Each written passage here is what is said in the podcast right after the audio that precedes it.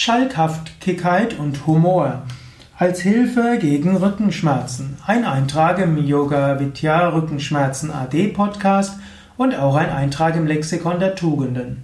Schalkhaftigkeit und Rückenschmerzen, Humor und Rückenschmerzen, was hat das miteinander zu tun? Man weiß heute, dass die psychische Komponente eine große Rolle spielt bei Rückenschmerzen. Rückenschmerzen sind nicht einfach nur, dass irgendein Teil des Rückens kaputt ist und deshalb Schmerzrezeptoren Informationen ans Hirn geben, sondern da spielt eine ganze Menge eine Rolle.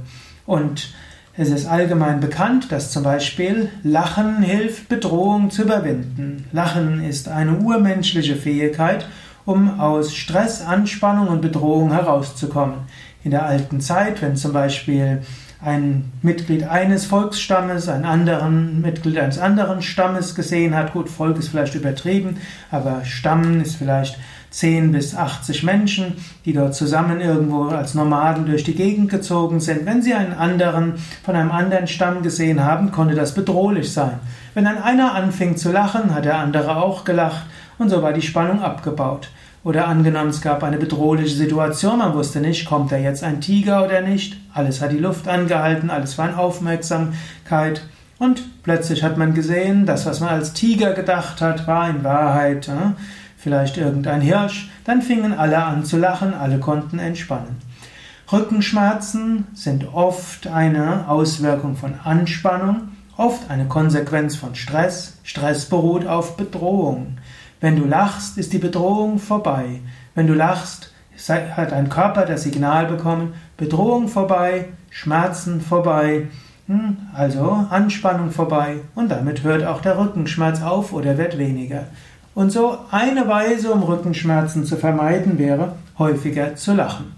Da gibt es ja zum Beispiel auch das ganze Konzept des Lach-Yoga, Lachen ohne Grund. Oder eben auch, du kannst selbst lernen, etwas mehr Humor zu haben. Du kannst auch selbst schalkhaftig sein. Oder du kannst dich mit Menschen, du kannst die Gegenwart von Menschen suchen, die das Leben nicht zu ernst nehmen. Schalkhaft zu sein.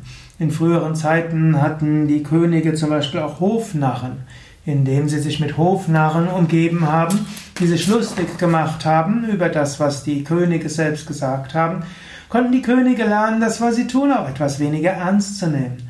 Und diese Art von Schalkhaftigkeit hat dann auch geholfen, dass die Menschen, ja, dass die Könige zum Beispiel mit ihrem Stress besser umgehen konnten. Dinge nicht zu ernst zu nehmen. Das ist ein wichtiger Aspekt der Schalkhaftigkeit. Daher auch das große, ja, große Empfehlung, schaue, ob du etwas mehr Humor hast gegenüber dir selbst, ob du humorvoller mit dir selbst umgehen kannst und auch mit anderen.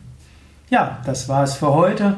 Ein Eintrag im Rückenschmerzen AD Podcast von www.yoga-vidya.de